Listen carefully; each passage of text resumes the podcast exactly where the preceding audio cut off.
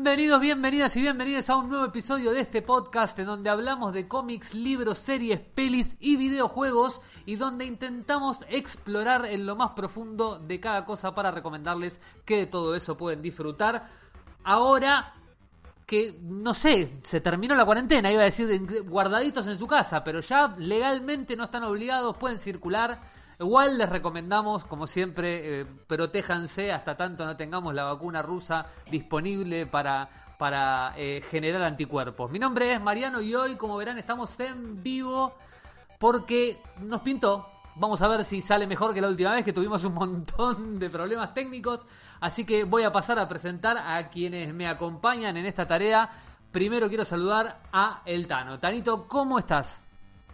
¿Cómo andan, amigos, amigas de NeoGamers? Bueno, yo lo que les iba a proponer es que me parece que se tiene que cambiar este ciclo, tiene que cambiar el nombre de este ciclo, que se llama Cuarentena NeoGamers. Me parece que cuarentena no va más, se tiene que llamar Distanciamiento Social NeoGamers. No tiene tanto punch, pero no sé qué pensás habría que hablar, ¿no? Con la producción para cambiarlo. Habría que ver. Yo creo que incluso cuarentena tampoco tiene tanto punch, pero, pero, pero bueno, qué sé yo, podemos ir viendo cómo, cómo se renueva el ciclo. No estoy del todo en desacuerdo, te voy a decir aunque distanciamiento social me parece un poco demasiado. Em, demasiado, sí. Demasiado, sí, sí, sí. Para un, un, bueno, podcast en vivo ahora, pero que pretende acercarse a la gente y llamarlo distanciamiento social, no, no, es marketinero. Es un poco, un poco raro. Por el otro lado y en el medio acá de la pantalla lo tengo al señor Fabio. Fabito, ¿cómo andás? Eh, bien, muy contento. Eh, por fin se terminó esta mentira, ¿no? Ya está. Por fin se termina esta mentira de la, la gripecinia, ¿no? Estamos, estamos viendo este, el, esfuerzo del nuevo orden mundial por, por, bueno, por legitimar la movilización social que está pidiendo la libertad. Le están robando la elección al compañero Donald Trump eh, en Estados Unidos. Y, bueno, esto es. No, no, por favor. Esto es lo que, lo que está pasando. Igual yo propongo que eh, le pongamos Sputnik Neogamers al fondo. Banco. Banco. Por ahí conseguimos algún financiamiento. ¿Eh? ¿Quién te dice? ¿Quién te dice? Por aquí abajo tengo a Manu. Manu, ¿vos cómo estás? ¿Cómo andan compañeras y compañeros? Eh, bueno, muy preocupado por esto que, mencionaba Fabio. desde el movimiento terraplanista estamos llamando a movilizar mañana. Nos juntamos en, Plaza Italia. Vamos a marchar a la embajada eh, para pedir que dejen de contar los votos por favor, basta. no cuenten más votos porque este es el fraude más grande desde Galileo Galilei. por favor, eh, Tengo entendido que van a Plaza Italia, pero que no dan vuelta a la plaza porque no creen que sea circular. ¿Esto es cierto? ¿Ustedes creen que la calzada de Plaza Italia no es circular? No, no es circular, es plana. Okay, plana. Este, así que todos los, terraplanistas, por favor, mañana, eh, terraplaneros, abstenerse. Lo único que, que les digo. Y por último, pero no de última, tengo a Ana. Anita, ¿cómo estás? Bien, muy bien acá con, mis amigues fantasmas que me cierran y me abren la puerta.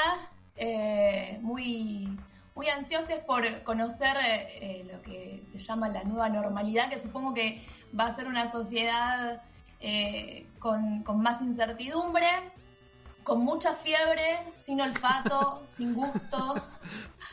Así que muy ansiosa por, por, este mundo nuevo que se viene y muy contenta por estar con ustedes también. Mucho hisopado, ¿no? Me da a mí, me parece que se viene la era del hisopado. Sí, esto es así, ya lo dijo el compañero Mauricio. Eh, se va a morir la gente que se tiene que morir, se va a enfermar la gente que se tiene que enfermar. Vos le decís compañero a cualquiera, es ¿eh? Como Hacete cargo de esta, de esa afirmación, hacete cargo de esa afirmación. Es con todos, es con todos. Yo quiero decir...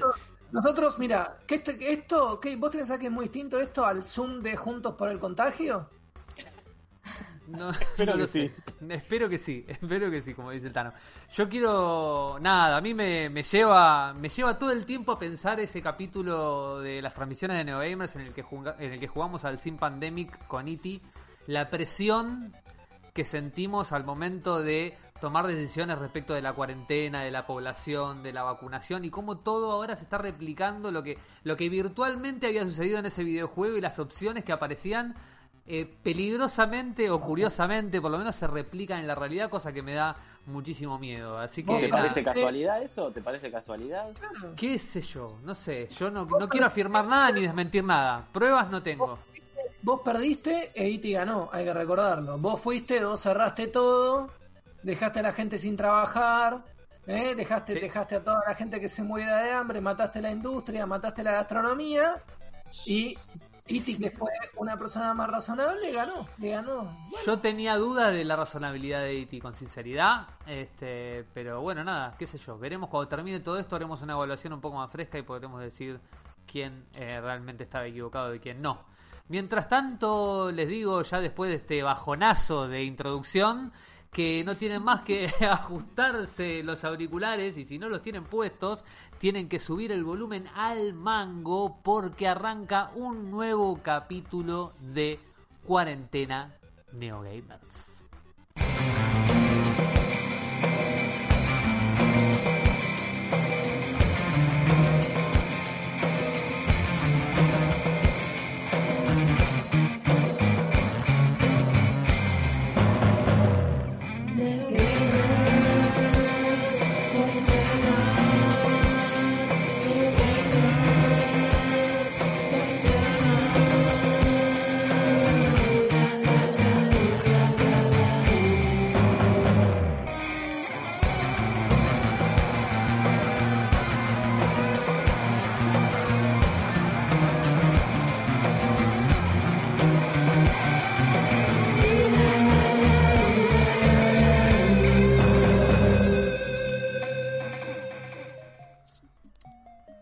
Bueno, y después de esta hermosísima presentación que espero hayan podido disfrutar, eh, tanto como me costó editarla y que salga linda en esta transmisión, eh, no tengo más que eh, pasarle la palabra a mi compañero, el queridísimo Fabio, que estuvo viendo un documental muy interesante y que estaría muy bueno saber de qué se trata.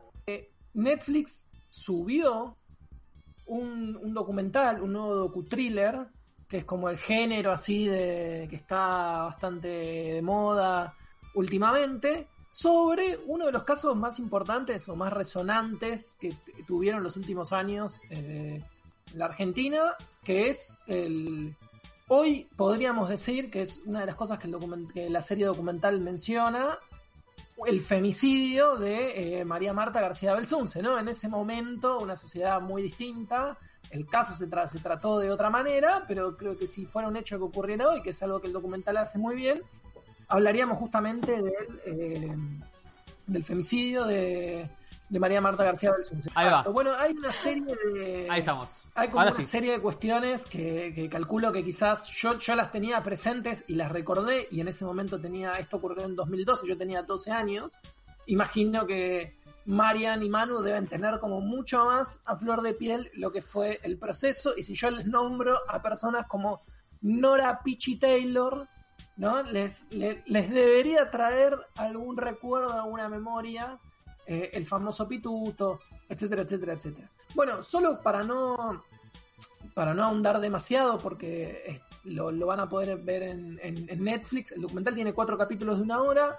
Lo que hace es reconstruir un poco lo, lo que pasó. Aparecen, por supuesto, digamos, lo- los personajes más eh, ilustres de este, de este caso policial. Eh, básicamente cuenta el homicidio de María Marta García Belsunce. María Marta García Belsunce era una socióloga, una, digamos, provenía de una familia de alta alcurnia, históricamente, su hermano, eh, un periodista también, con, en su momento con bastante trayectoria en los medios de comunicación, y lo que ocurre es que eh, un- una tarde de un domingo la encuentra su esposo, Carlos Carrascosa, aparentemente vuelve a la casa, él estaba viendo un partido de fútbol, un Boca River, ese, si no me equivoco, es un, un Boca River que, que, que gana que gana Boca, eh, pero bueno. Gana Boca 2 a 1. Muy bien, Iti, mira vos. ¿Qué te pareció? No quiero Omnipresente. arriesgar, pero creo que hubo goles del Chelo Delgado. La, la cosa es que, bueno, él dice que estaba viendo con Guillermo Bartoli, que era su cuñado, el partido de Boca, el superclásico, vuelve a la tarde y cuando vuelve, cuando llega a la casa, encuentra a María Marta eh, que está eh, muerta, en realidad desangrándose con la en- sobre la bañera que estaba arriba. Llaman a los médicos, vienen los médicos, vienen todos, bueno, dicen, che, esta señora falleció, se dan la idea de que tuvo un accidente, que se golpeó la cabeza, resbaló y se golpeó la cabeza contra las canillas. Hasta ahí todo bien. Eh, ¿En serio? ¿Todo bien? la familia arma, arma el velatorio, sí, bueno, digo, todo bien en el sentido de que parecía un accidente doméstico. Eh, la familia arma el velatorio, vienen todo el mundo a despedirse, eh, en eso llega el, el fiscal, que es eh, Diego Molina Pico, que ahí lo estábamos viendo en pantalla justamente, y había algunas cosas que eran un poco raras, entonces el fiscal le dice como, bueno, mire, si ustedes quieren, dispongan del, dispongan del cuerpo, está todo bien, pero yo tengo que hacer unas mínimas medidas de, de prueba para tratar de ver qué, pasó acá. Bueno, y ahí todo se va bastante al carajo, porque lo primero que se dan cuenta es que eh, había un certificado de función que era trucho, que decía que ella, por ejemplo, había muerto en Capital y no en provincia de Buenos Aires, donde estaba este country, el Carmel, que es el nombre que tiene la serie, que no lo había dicho, la serie se llama El Carmel, quien mató a García Belsunce. Entonces, una vez que aparece eso, el fiscal dice, che, pero esto es medio raro, investiga un poquito más y aparece uno de los hermanos, medios hermanos que tenía eh, María Marta, que es John Hurtin, y dice, sí, sabes que yo encontré un pedacito de plomo que había, un pituto, y lo tiré por el inodoro, porque era un pedacito de una piedrita. Dice, pero ¿cómo? No, no puede ser así, qué sé yo. Piden, hacen la autopsia del cuerpo y cuando hacen la autopsia del cuerpo se dan cuenta que tenía seis balazos en la cabeza, María Marta. eh, Seis y balazos. que ju- justamente de los seis balazos había cinco que habían permanecido dentro del cráneo, o sea, dentro de la cabeza, y uno que faltaba. Que por supuesto, cuando van con un detector de metales a la fosa séptica del, de la casa, aparece el famoso pituto y era compatible con, con, con los, con, las otras, con las otras balas que habían sido disparadas. Bueno, Lindo de- laburo ese de buscar en las fosas sépticas. ¿Qué, qué tipo de perito es? que- Eh, ¿Sabes que no, no, Geólogo. Un geólogo. No, porque en realidad lo que pasa, que eso es como también lo raro, que es que este muchacho John Hurting eh, lo reconoce y dice, y él dice, che, busquemos acá y eh, hay versiones encontradas, según la policía lo encuentra la policía, según él lo encuentra él, pero la cuestión es que aparece. Bueno, a partir de ahí, eh, todo esto generó un revuelo porque por supuesto indicaba a, eh, a la familia de María Marta como los principales sospechosos. Entonces, lo que se genera es la idea de que por algún motivo se supone que por alguna discusión en torno a la plata o, o, o- o mediando incluso una situación de violencia de género, Carlos Carrascosa la termina matando y aparecen John Hurting, Irene Hurting, que son los dos medios hermanos, eh, Guillermo Bartoli, que era el, el cuñado, Horacio García Belsunce, un amigo de la familia y uno de los médicos y se ponen ahí de acuerdo para encubrir lo que realmente había ocurrido. Quiero decir una cosa, vi la serie, hoy vengo de lo de mi familia y estaba tan cebado que agarré un cuaderno y le dije a todos, chicos, tenemos que resolver este caso, no puede ser que lleve tantos años sin haber sido resuelto y agarré tipo un cuaderno en serio tipo loco y empecé a hacer tipo una línea de tiempo y todos estaban como, bueno, ya está, como re viejo el caso. Y yo estaba tipo, pero lo- entendés que lo acabo de ver hoy, sé qué, él se va, a, la- a ver, 18 y 5 termina, estaba como ahí cebado y vino mi mamá y me contó que, mm, que, que su mamá, es decir, mi abuela, era amiga de, del papá de Belsunce y me empezó a contar todas las cosas que sabía del caso que yo no sabía. Yo pensé que estaba yendo con, con la novedad. Para mí el caso es nuevo porque yo no sabía nada del tema. Lo descubrí por un video de Damián Cook hace 15 días y después ahora vi el, el documental. O sea, yo no, no, no miraba televisión de chico. Así que Yo a que- mí fue una locura. Qué Y mi mamá me empezó a contar todo. No, pará, pará, yo me acordaba todo, yo tenía 12 años, pero me... me... Nada, decir, Sí, aclarar que tenías acordaba 12 un montón. años, aclarar que tenías 12 años me hace sentir viejo igual, pero y el otro igual diciendo Fabio ¿Cuándo fue cuando Fabio ya le 2002. introducir el tema dijo, bueno, acá Manu y Marian se van a acordar mejor que nadie, ahí los, los enterró, yo no quise decir nada, pero les tiró un palazo de tierra encima. Visto ahora el caso como así en, re- en re- en- en- compactado en un documental o el otro día que vi el video de Damián Cook, es como que no lo puedes creer. No entiendo bien cómo fue a lo largo del tiempo la información en los medios para que la gente no diga tipo, che, me están jodiendo. o sea, tipo, como la mina así, ¿eh? tenía la Yo- cabeza llena de agujeros, boludo. No, pero la cobertura era así. La cobertura era, eh, la mataron, lo están encubriendo, acá hay, hay, hay algo que el poder está tratando de encubrir. Sí. Eso era lo que yo tenía de recuerdo de chico. Y voy a nombrar a alguien, un periodista de TN, Stretch era el fan de este caso, ¿no? Enrique Era, Enrique Drech. sí, y con- Era El, el que- cana- el que, el que era como Canaletti, pero bueno, un poquito más bueno. no sé, no, no tengo capacidad para juzgarlo este, a distancia, pero recuerdo que era el que, el que se especializaba en la temática.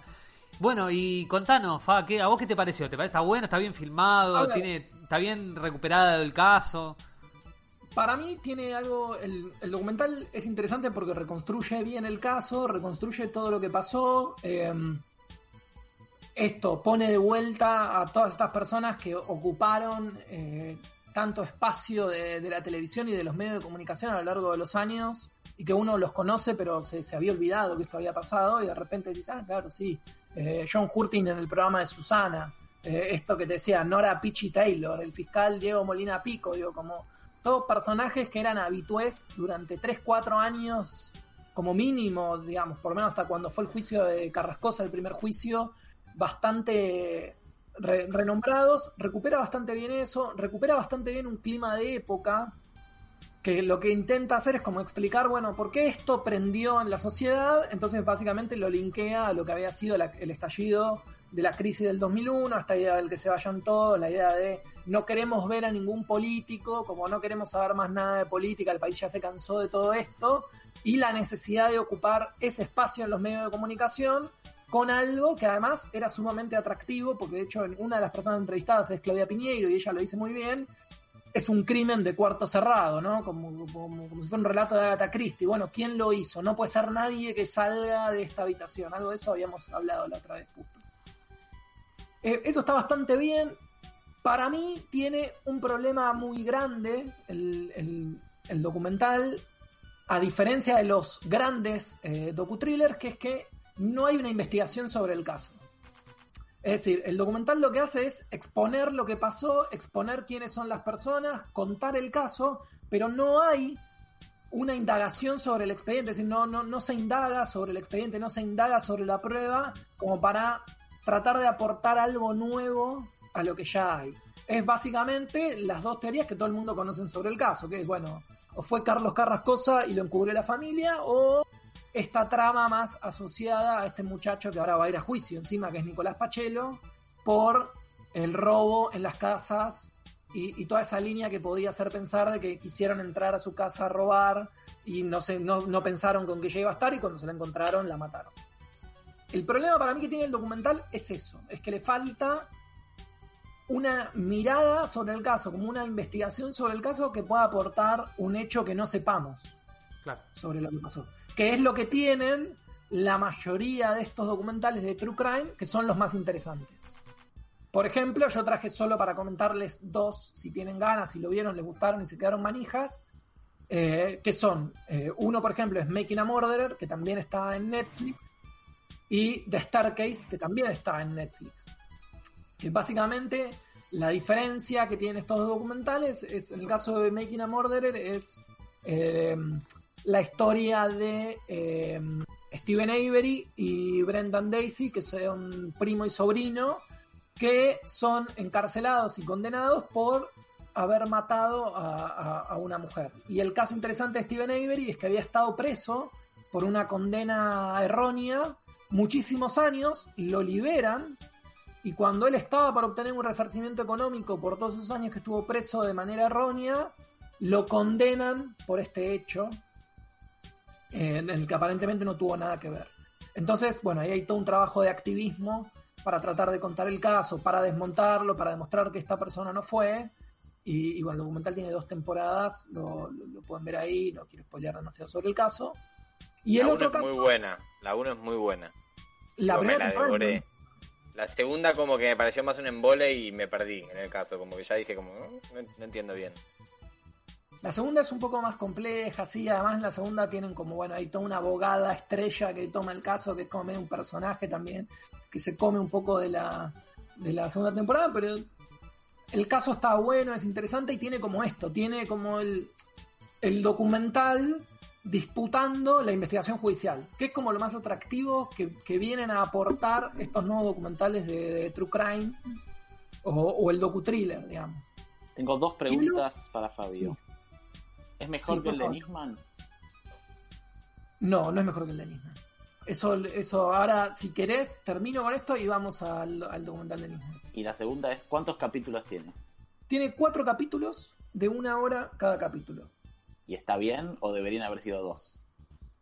Yo creo que si, la, si hubiesen hecho esto que yo te digo de intentar revisar el expediente, intentar revisar la prueba, intentar trazar una teoría del caso, podría haber sido un documental de seis capítulos. Con lo que hacen, está bien la duración y quizás podría haber sido un poquito menos. Y bueno, en esta línea, el otro documental que yo les, les comentaba es de Staircase, que también lo van a poder encontrar en Netflix, que es también una. tiene nueve capítulos, si no me equivoco. Eh, es un documental que en realidad empieza, no es original de Netflix, es un documentalista alemán que viaja a filmar eh, el, proceso de Staircase, que cuenta la historia de Michael Peterson, que es un novelista no tan conocido de Estados Unidos, un ex combatiente de, Vietnam, que cuando vuelve de, Vietnam después se hace novelista, se hace escritor, y un día eh, también, en circunstancias muy parecidas al caso de María Marta, aparece muerta su esposa, y él termina eh, siendo el principal sospechoso de, de haberla matado. Y bueno, el documental registra todo el proceso desde prácticamente desde que lo detienen hasta la actualidad. Eh, y lo que tiene de interesante también es que si bien no, no indaga demasiado, como en, o no toma una postura a favor de su absolución o de su culpabilidad, pero sí hay una, una reconstrucción muy fuerte de las medidas de prueba, de lo que pasó, de volver a hacer eh, las pericias, digo, como las- los peritajes, perdón, como hay toda una cosa eh, muy, muy, muy elaborada detrás que vale mucho, vale la pena. Acá me parece que se quedan ahí. Hay como toda una contextualización muy buena, pero falta decir, bueno, ¿y qué tenés para aportar? Más allá de hacerme el raconto del caso y de volvérmelo a poner en, digamos, en el público. Está muy bien filmado, eso sí, estéticamente está bueno, los testimonios son buenos, pero se queda ahí. La diferencia con el documental de Nisman, me parece, es que em, hay un trabajo de investigación mucho más profundo. Lo que hace Justin Webster, que es el director, que además es un tipo que tiene mucha experiencia haciendo este tipo de documentales, es eh, sí meter en algún momento el dedo en la llaga y lo hace de una manera muy sutil, pero si vos prestas atención, hay en dos momentos muy puntuales, que es cuando pone al, al chango, al perito que hizo el peritaje de gendarmería y al perito oficial de Lago Marcino a discutir sobre, sobre ese peritaje y ahí te das cuenta que el chabón toma, toma postura por, por lo que pasó y además brinda una nueva línea con relación a eso, ¿no? Con relación a la CIDE, a la participación de la CIDE en el crimen, digo, hay como toda una cosa novedosa que tiene para aportar, incluso desde el propio testimonio de Stiuso, que nadie lo tenía, que acá queda medio raro, o sea, nadie dice nada que uno esperaría que no dijera. Todos son medio parecidos en un punto en el que siempre la culpable es Cristina, ¿puede ser? Cristina. Cristina, Cristina, Cristina. No lo, El de O.J. Simpson también era así. ¿no? no lo descartamos, no lo descartamos. Pero Eh, bueno, nada, es interesante también para ver esto. Digo, a mí me llamó mucha atención reencontrarme con todos estos personajes de vuelta. ¿no? El show mediático, digo, la construcción de los juicios. Bueno, tiene un montón de cosas muy interesantes sobre el trabajo de los fiscales. ¿Es todo archivo o hay gente entrevistada hoy, digamos? ¿Fueron a buscar a gente hoy, protagonistas de los hechos, para, para sacar testimonio un poco de eso? Están entrevistados todos, desde Diego Molina Pico, García Belsunce. El único que no está entrevistado es Nicolás Pachelo, pero después están entrevistados los abogados defensores de García Belsunce, los abogados defensores, perdón, de Carrascosa, eh, eh, García Belsunce, los, los otros hermanos, o sea, están todos los que están vivos, aparecen y dan testimonio. Em, y después hay un gran trabajo de archivo también, de archivo de la televisión y de las filmaciones del juicio. Em, pero bueno, nada, yo creo que ahí es donde quizás le, falta un poquito, como que podrían haber intentado indagar un poco más o, dar una, una teoría del caso o contar algo que no que fuera novedoso para la investigación que no aparece. La verdad que no, no aparece. Quizás fueron detrás de eso y no se lo encontraron, pero pero bueno, igual está bueno, qué sé yo, yo la, pasé bien, se ve bien, está muy bien filmado, la productora es eh, Vanessa Ragone, que es la, por ejemplo, la productora del Secreto de sus Ojos, de la productora de Tesis sobre un homicidio. O sea, es como una mina que tiene una trayectoria haciendo productos a nivel industrial eh, que técnicamente están bien y la serie se ve bien y está bien. Digo, no tiene nada que envidiarle desde lo técnico a, a, estas series de, de, HBO, de Netflix. O sea, que en ese sentido estaba muy bien. Yo lo que veo es que el documental ese viene formando parte de una nueva movida en lo audiovisual argentino de empezar a utilizar las historias populares clásicas, clásicas comillas, eh, las historias populares argentinas como y empezar a hacer la ficción, digo, porque últimamente veo mucho de eso, como la las películas de los Puchos, la serie de los Puchos, la película de la serie de Monzón, la serie, como empezar a agarrar cosas de crimen argentino que capaz era algo que no se hacía tanto, de, casos de, de, acá, y llevarlo al audiovisual como para como material, como que dijeron, che, hay una beta que a la gente le interesa esto y empezaron a sacar mucho así y también lo veo con, con, el boom de este chico de Damián Cook que hace todas estas historias y la gente está fascinada, como que hay una cosa de, de revisionismo policial de como de Argentina que antes no había y que ahora está como nada, como facturando mucho en lo audiovisual y en el entretenimiento y que antes no pasaba y entonces es como la nueva fuente de, oro para la producción argentina. Totalmente. Y es un form y lo que tiene interesante es que eso aparece, por lo menos para mí, a partir de que es como un formato importado, digo, a partir de que tenés Netflix poniendo plata, eh, Amazon poniendo plata, y sobre todo con una fascinación que tienen los yankees con relación a esto, que es... Em, hay, hay, un documental que no se lo recomendé porque no es bueno, que también es un true crime, que se llama eh, I'll Be On in the Dark, que es sobre una mina que era escritora, que escribe un que en realidad era periodista, pero escribe un libro, ella estaba casada con un tipo que es como un presentador de radio y actor, comediante, un poco conocido en Estados Unidos que se llama Patton Oswald. Ella escribe un libro a partir de un blog que tiene sobre seguir a un asesino y un violador en Golden State, en Estados Unidos, eh, y hacen una serie sobre eso, que es como una adaptación del libro. Más allá del hecho, lo que a mí me pareció una locura es como toda la parafernalia que hay detrás de el true crime, digo, como no sé, hay hay como si hubiera, como si yo te dijera Comic Cons, pero de asesinos seriales o de gente que le gusta el true crime, eh, como toda una cosa de, incluso de la misma mina, como termina escribiendo el libro, como con una obsesión con ese tipo de crímenes investigar y armar un blog, qué sé yo, que, que en algún punto había algo que a mí me parecía interesante de este tipo de documentales, que es como la idea de que desde lo audiovisual vos puedas disputar cómo se, cómo se dan los procesos judiciales sobre los hechos y ayudar a dilucidarlos, ¿no? Como una nueva herramienta que es distinto a lo que pasaba con los noticieros, digamos, el noticiero que corre atrás del proceso judicial y acá la herramienta audiovisual para incidir en los procesos judiciales y ayudar a destrabar un montón de cosas. Pero lo que está pasando, o hacia donde está yendo todo esto, es como hacia la espectacularización del fenómeno también. Como así como, bueno, acá son todos personajes, como de alguna manera banalizar el hecho, y, eso es fuerte, digo, qué sé yo, que, que estos tipos que son asesinos seriales se conviertan en estrellas, ¿viste? Como, como pasó en su momento con Manson o con Ted Bundy, como es, la, la, yanquilización de la visión del asesino.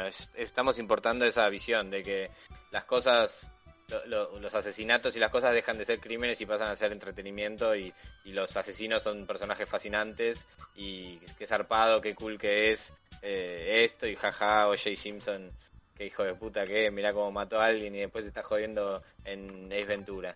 Como esa onda. Mm. Exacto. Igual, ¿Parecía en Ace Ventura? Creo que sí. yo quiero. No, era la pistola desnuda. que La parecía. pistola desnuda, desnuda. sí, sí. Claro. Antes, antes. Sí, sí, sí. Ah, el chabón justo va a hacer una cosa con el que llama la pistola desnuda. Boluda, Claro. pues Estaba predestinado. pésimo. No, yo quería tirar ahí en. como en la olla donde estamos revolviendo todo esto. Que. O sea, un elemento para también no, no ser tan, para mí, dramático o determinante con esa lectura. Sin, la verdad, eh, estoy lejos de ser especialista en ninguna de las cosas de las que estamos hablando, pero la realidad es que para mí el, true crime o eh, inspirar algún tipo de, ficción o explotar comercialmente un crimen o una intriga que haya quedado ha pasado ya por un montón de formatos, de los cuales este es un formato nuevo, más. Que ahora como... Este, este formato sí es novedoso y por eso ahora están proliferando. Pero ya se había hecho con otro tipo de formatos. Por ejemplo, los programas que hacía recién alusión eh, Fabio. Que en un momento también ponías T, eh, sí, ¿por qué no vamos a poner así canales? TNC5N. Cualquier canal tenía, eh, o, o señal informativa, tiene su programa de crímenes sin resolver. O de crímenes resueltos, no importa. te- te- crimen- eh, eh, programas que se alimentan de cierta inteligencia policial y judicial eh, y te arman una, un análisis del expediente y de cómo fue y te lo iban mostrando. Y eso también es un formato recontra importado de Estados Unidos porque era muy atractivo y porque daba de comer. Y antes que eso habrán sido las crónicas periodísticas eh, que se escribían hasta el cansancio en torno a un caso, un asesinato que había quedado medio... Para mí lo que es novedoso de esto es el formato, eso no, no me cabe la menor duda, porque sí es distinto el hecho de que lo puedas mostrar tan integralmente y tan, eh, digamos, eh, un formato audiovisual y documental que te permite tener el tiempo necesario para desarrollar una investigación y mostrarla y, entremezclar, por ejemplo, eh, esto que a la gente le encanta, que es la teatralización, ¿viste? De las cosas.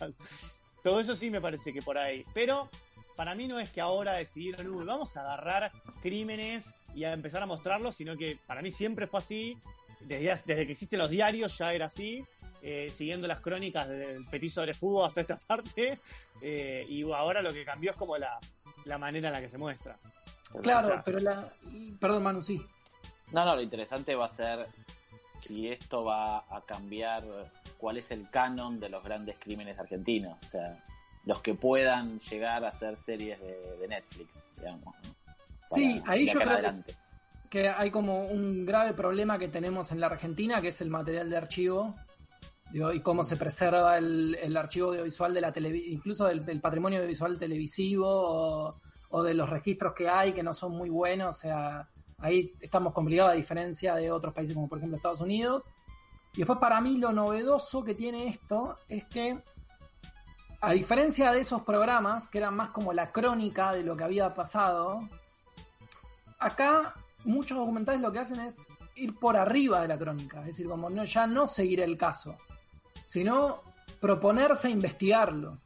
Es decir, como proponer dar una respuesta, como decir, como bueno, acá hay algo que no está resuelto, yo lo voy a resolver.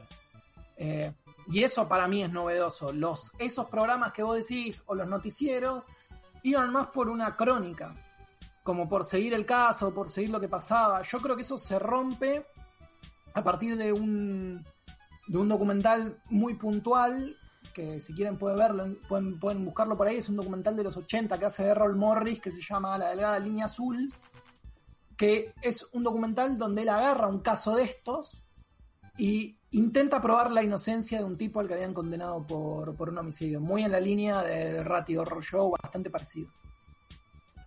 Como ahí hay un quiebre, porque ahí ya no es, che, que, que contemos esto que pasó, sino ya es que esto sirva o que, o que ayude a, a la investigación.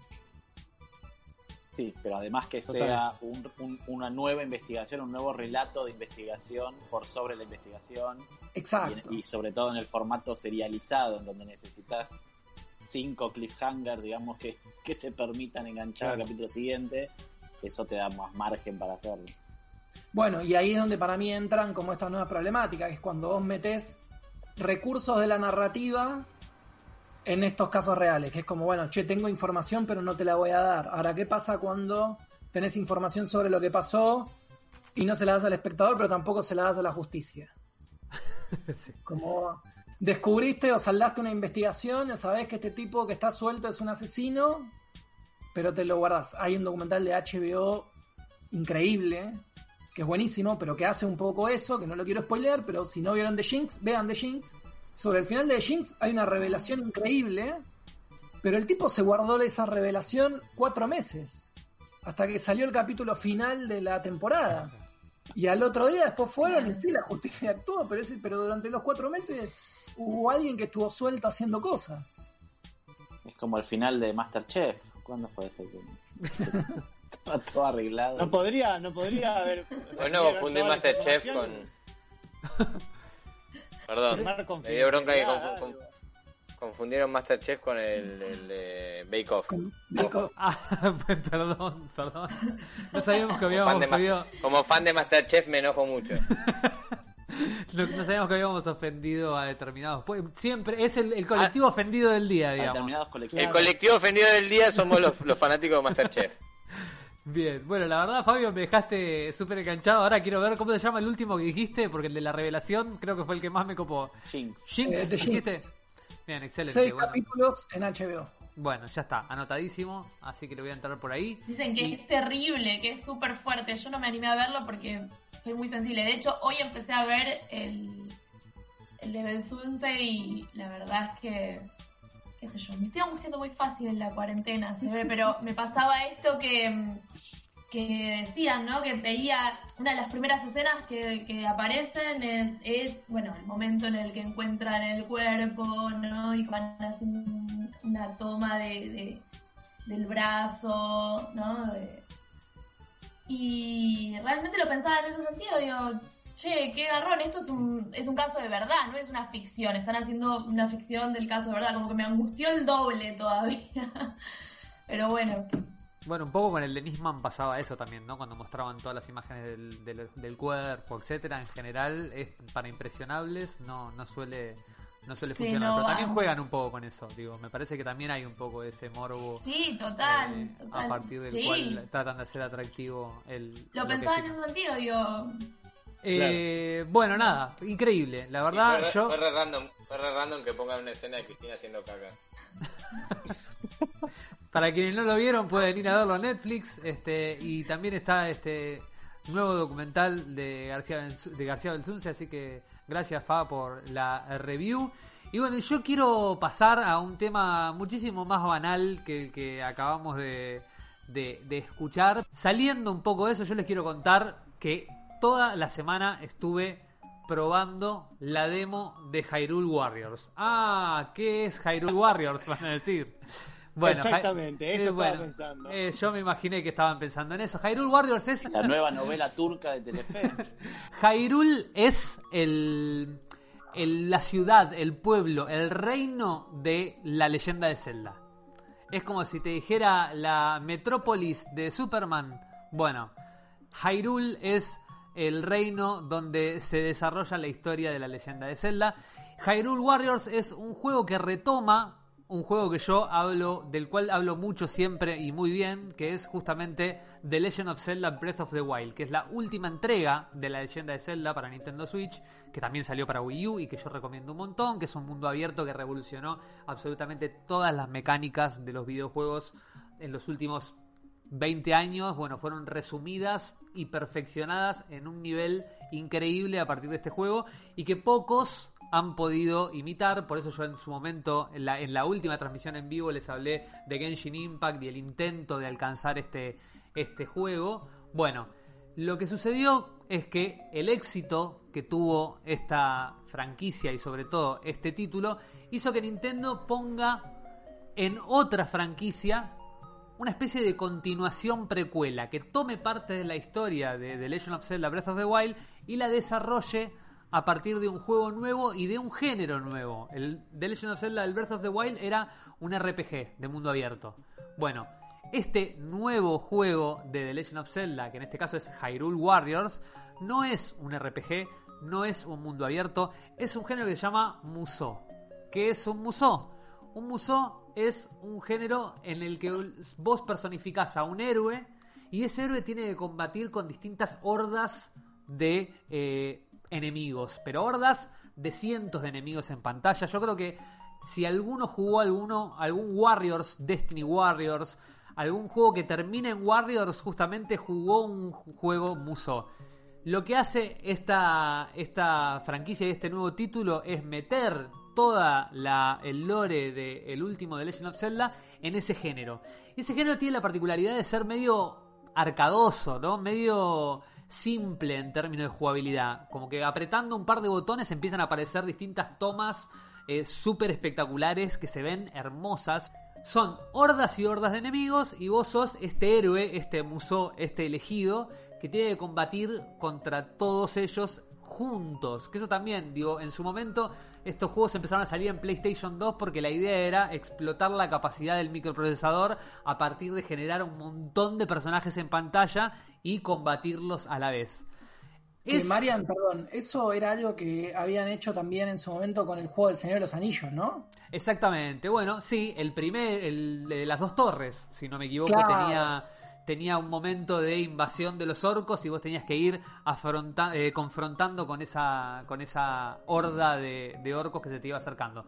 Bueno, la idea de los museos justamente es esta, es que a partir de mecánicas muy simples y muy espectaculares pueda hacer un montón de tomas, de, de magias, de cosas muy vistosas y que te sentís súper capo eh, con mucha facilidad. Y destruir un montón de enemigos y matar un montón de enemigos también con mucha facilidad.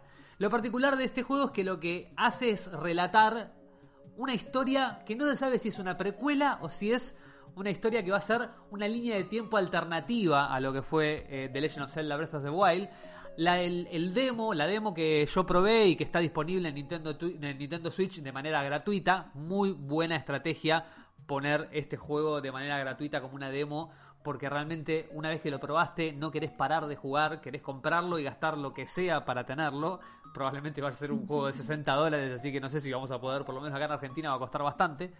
Pero la historia arranca justamente con un robotito tipo eh, BB-8, que bueno, tiene un, un, trasfondo en la historia de, de Breath of the Wild, porque hay una serie de tecnologías medio eh, entre como retrofuturistas, digamos, y ese robotito termina viajando al pasado, al inicio del juego, a 100 años antes de la historia de Breath of the Wild.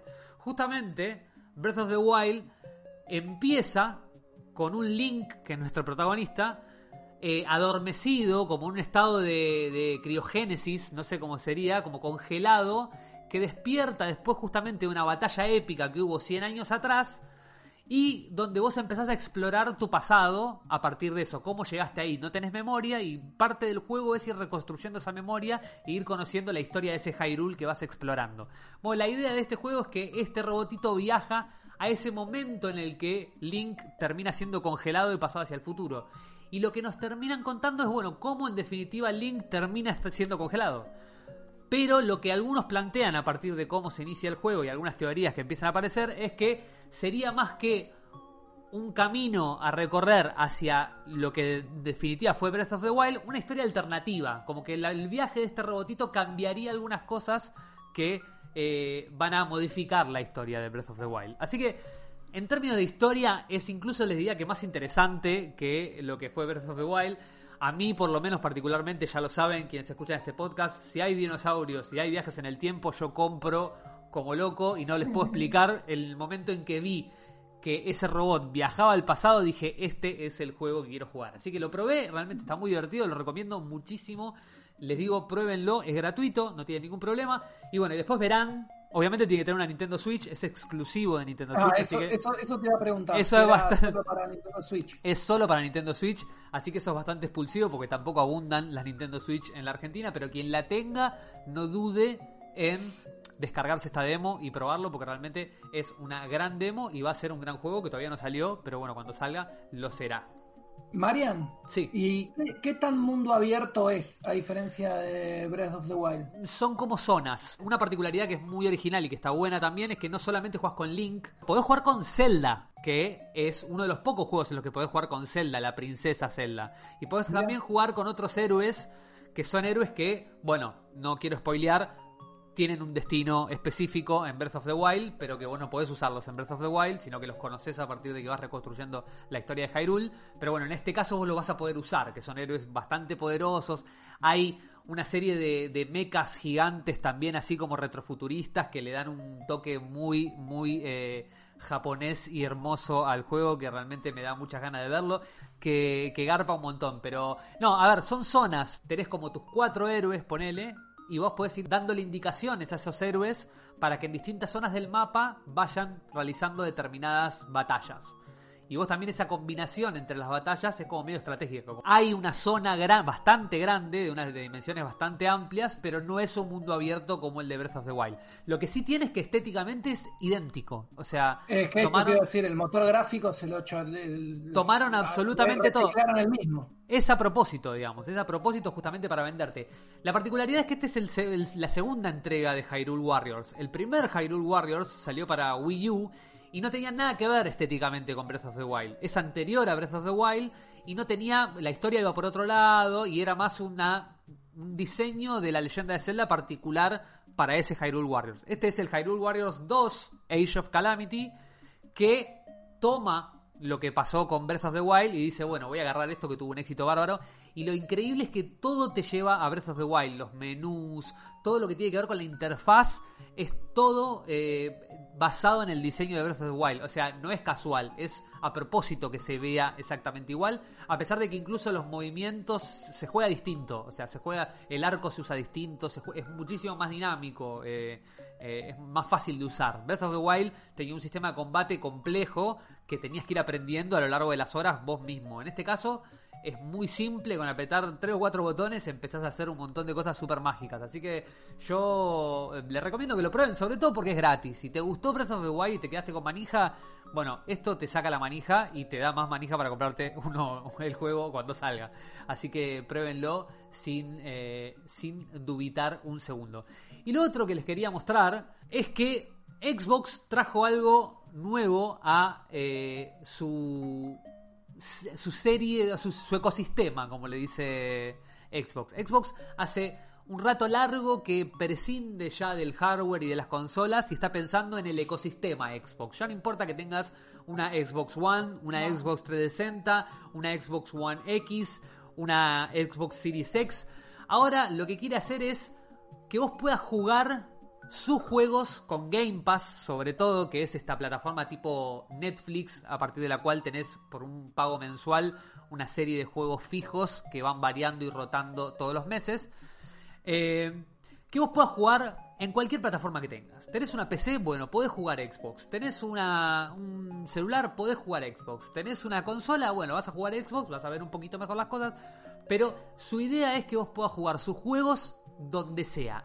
Entonces, a partir del mes pasado, habilitaron una opción que es el primer paso a una opción más grande y es la posibilidad de usar tu consola como server y streamear todos tus juegos a tus dispositivos móviles. Es decir, Increíble. con tu celular podés jugar todos los juegos que tenés instalados en tu consola, los jugás remotamente desde tu celular. Increíble. Y lo que a mí me llamó la atención, digo, porque PlayStation hace rato tiene una opción parecida a esta, que es el, Remote Play de PlayStation, es que el Remote Play funciona muy bien si vos lo tenés en tu red hogareña, digamos. Si tenés la PlayStation conectada a tu Wi-Fi de, de tu casa y el celular a tu Wi-Fi de tu casa, siendo la misma red, no hay latencia, no se cuelga, no se traba. Lo que me pasó con cuando probé esta, esta versión de, de- de Xbox, de la app de Xbox, la actualización, es que lo puse en 4G y funcionó perfecto. No tenía ningún delay, no tenía ninguna traba, andaba excelente. Entonces, ahora que se acabó la cuarentena, qué mejor que tener una Xbox para salir con tus juegos a donde quieras. ¿Sabes cómo me celular. reviento un buscaminas en el colectivo? Este, qué mejor, bueno, el Buscaminas es de Microsoft, podría tranquilamente. Tenemos que Agarro para el solitario Spider, agarro el solitario Spider en el bondi y me, me- me sacan en camilla. La única de Xbox esos. La- son, son juegos de Microsoft, no son de, de Xbox, pero son de Microsoft. La única limitación que tiene por ahora, porque digamos es como el primer paso de este programa, es que necesitas un joystick. El joystick de Xbox, o sea, si tenés una Xbox, porque la tenés que tener para hacerla de server, el joystick de Xbox, desde el modelo S para adelante, funcionan con Bluetooth. Entonces, cual, automáticamente cuando arrancas la aplicación te dice sincronizar joystick de Xbox, te lo pide directamente la app. Y apretás un botón y te lo sincroniza automáticamente el joystick que tenés eh, en tu casa. Entonces, si querés ir en el bondi vas a tener que ir con el joystick, además del celular, que es menos que ir con la Xbox, pero es bastante y sobre todo, según en qué bondi viajes y en qué línea, no sé si está tan bueno andar con un joystick que hoy debe rondar las 12 lucas, así que yo no sé si está bueno. Pero, Pero- o sea, si estás jugando con el celu, tenés que estar con el joystick. Exactamente, pero ¿por qué digo que es el primer paso? Igual es muchísimo más cómodo que Vos decís eh, que en el el 670 touch. de acá de Ballester, en el 670 de acá de Ballester no da, ¿no? Hay un par de paradas que son un poco heavy para andar con un joystick de ese valor. Este, sin hacer ningún tipo de juicio respecto de los barrios y la seguridad, pero la verdad que No, puede claro. ser un poco complicado. Va como a- a- a su ri- asumiendo su riesgo. Eh, necesitas el joystick Pero por ahora. también para no andar... pero promete la- las actualizaciones prometen eh, las actualizaciones prometen que haya touch o sea que van a aparecer los botones touch para poder utilizarlo y lo que promete las actualizaciones es que pronto con Game Pass y esto ya está pasando en algunos países del mundo porque todavía no está habilitado acá en Argentina Pagando Game Pass no va a ser necesario tener la consola ni siquiera. O sea, directamente Microsoft te va a ofrecer el streaming y solo con pagar Game Pass vas a poder jugar desde tu celular, desde tu computadora, desde tu televisión, sin la consola a cualquier juego streameado. Es decir, en vez de tener vos el server en tu casa a partir del cual vas a mandar los juegos a tu celular, Microsoft de sus servers propios va a mandar los juegos de Game Pass a tu celular y vos vas a poder usarlos y jugar sin necesidad de comprar la consola.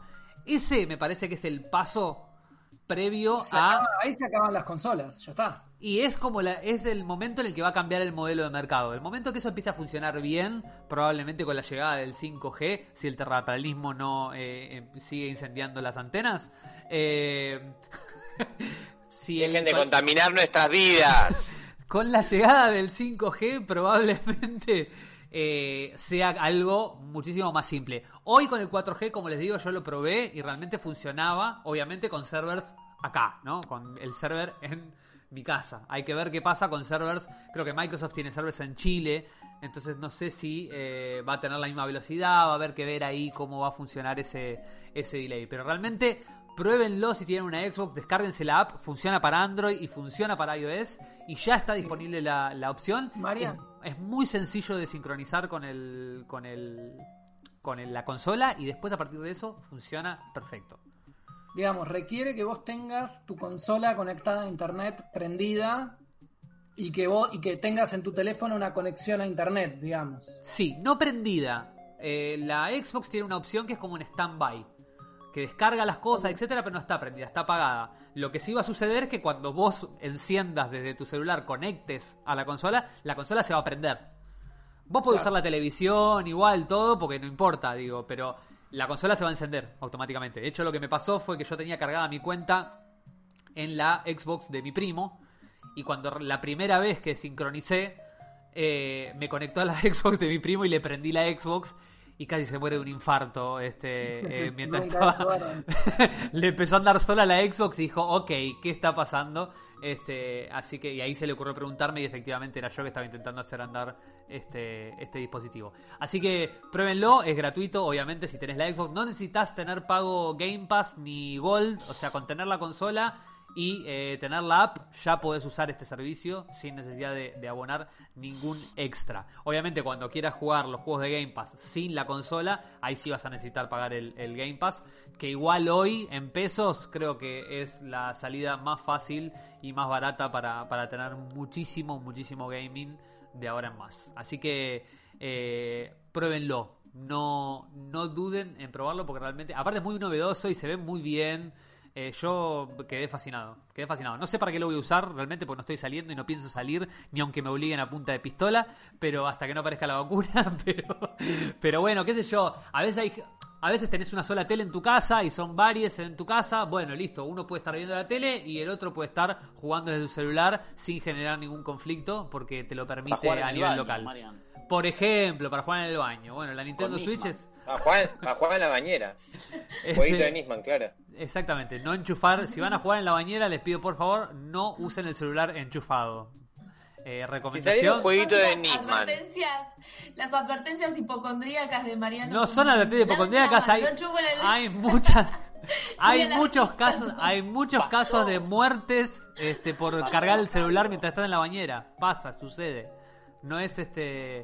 Como Eh. cuando atropellaban gente jugando al, al Pokémon Go, ¿te acordás? Exactamente. Hubo muchas muertes. Miren para adelante cuando están jugando a la Xbox en el celular porque lo va a Para atropellar un camión. para los costados. Miren para todos lados. Bueno, y yo ahora que estamos en vivo, no tengo más que eh, decirle al señor Iti el Hermoso que avance con su columna estrella, porque realmente en este es el contexto adecuado para que quienes están viendo en este momento en vivo puedan disfrutar de la- el- las investigaciones profundas de la Deep Web que hace el señor Iti el Hermoso. Así que, bienvenido Iti. ¿Qué está pasando? Arrancamos, arrancamos, arrancamos. Es el- el boliche de Iti ahora. Ahora se convirtió, ahora, ahora soy el dueño de este momento. Igual la estrella de este programa siempre va a ser Nisman, que siempre es mencionado en algún momento. Eh, pará, porque vos me dijiste que tenías Igual, una selección, que vos habías armado una selección. Tenemos una selección armada, efectivamente, Me pero no gustaría que, quita... los, que los vayas diciendo y los vamos comentando. Decime cuál tenés primero y vamos en el orden que los tenés. Yo- Bueno. Fíjense tengo- grandes éxitos de los videos que fuimos viendo durante todos estos meses de cuarentena encerrados en nuestras casas y que nosotros los describíamos y ustedes se arrancaban los ojos por poder verlos porque no sabían cómo eran y tenían que exprimirse de imaginación. Bueno, se terminó eso porque ahora los podemos ver en vivo todos juntos. Me gustaría mucho verlos. ¿Cuál es el primero? Tengo, por ejemplo, acá al amigo eh, John Sudano. No sé si lo están viendo. Pará, una breve introducción de Joe, Joe- eh, Joe Dale, por favor, por favor. Es, Joe Sudano es una persona que eh, adorable, que tiene un canal que durante un la- largo lapso se caracterizó por hacer un medley entre una canción muy amada por todas las personas que hayan visto Shrek y todo el resto de las canciones que existen. Ahora ya no lo hace más porque se agotó su idea, ¿Qué es o al un- menos eso perdón. siente él. ¿Qué es un medley? No, un medley en verdad es otra cosa, pero... Un mashup. No, igual sí, un mashup sería. Un medley es cuando Ah. pues, metes muchas canciones juntas. Pero Bueno, este sería más bien un mashup. Justamente Bien, no, la yo- que vamos a escuchar ahora eh, tiene un medley, porque sobre Bien. el final Antes, él mete. pero antes de escuchar, eh, digámosle a la gente que nos va a seguir, que nos sigue escuchando como si fuéramos una radio y un podcast, porque eso es lo que somos, cómo buscar el canal de John Sudano. ¿Cómo habría? Tiene que poner John Sudano, John Sudano sería. John, John se escribe Jon, J-O-N, nada de H's, nada de Y's. eh, la versión argentina del nombre John. Jon Bien. se escribe. J-O-N, Sudano. Y así van a encontrar el canal de este hermoso personaje y van a poder disfrutar de cosas como esta. Le doy play a este momento, ¿eh? Mandale play.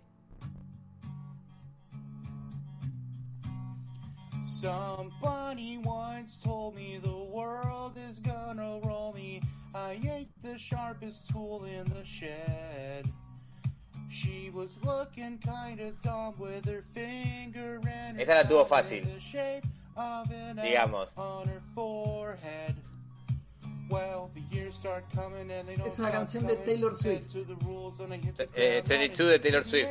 Básicamente lo que hace John Sudano, eh, que es un héroe de hacer esto, es cantar All Star de Smash Mouth sobre cualquier canción. ¿Podemos buscar uno más de él? Por favor. Sí, por supuesto. Algún- alguna que sea más radicalmente distinta, como cuando tiene de golpe. Sé que tiene, no sé. Bueno, Creep. Tiene de, de los Peppers. Tiene el tema. Ah, no, el tema de Evangelion lo canta de verdad. Eh, Porque ¿Podemos poner Adele? ¿Adele te parece? de Adele. Sí, por cualquiera. Vamos O con- Linkin Park. Si te aparece el de Linkin Park, el de Linkin Park me ceba A escucharlo. ver, vamos a buscar el de Linkin Park. ¿Canta el tema de Evangelion? Sí, sí, Sí, pero, el canta de verdad. El, tema de Evangelion lo canta de verdad. No se, no se sabe por qué lo canta de verdad. Dijo: Voy voy a dejar de hacer lo que hago todo el tiempo y voy a cantar este tema en japonés. Acá, eh, Es increíble. Es increíble este Les pongo un hombre. poquito más de volumen a ver si se escucha mejor. Por favor. Es un héroe.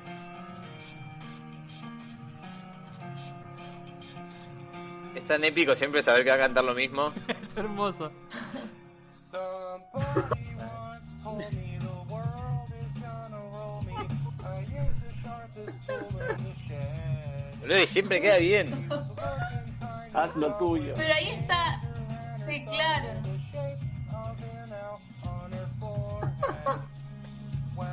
Well, they and coming the and the coming.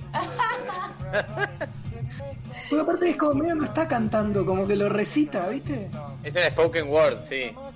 Es un, es un artista incomprendido. No, pero está afinando, ¿eh? Está en el tono. Está en el No, tono el siempre- chabón, ¿eh? Afinar, afina siempre. Tiempo. Se ve que está en la misma Viene. tonalidad la, la canción. El tema es que.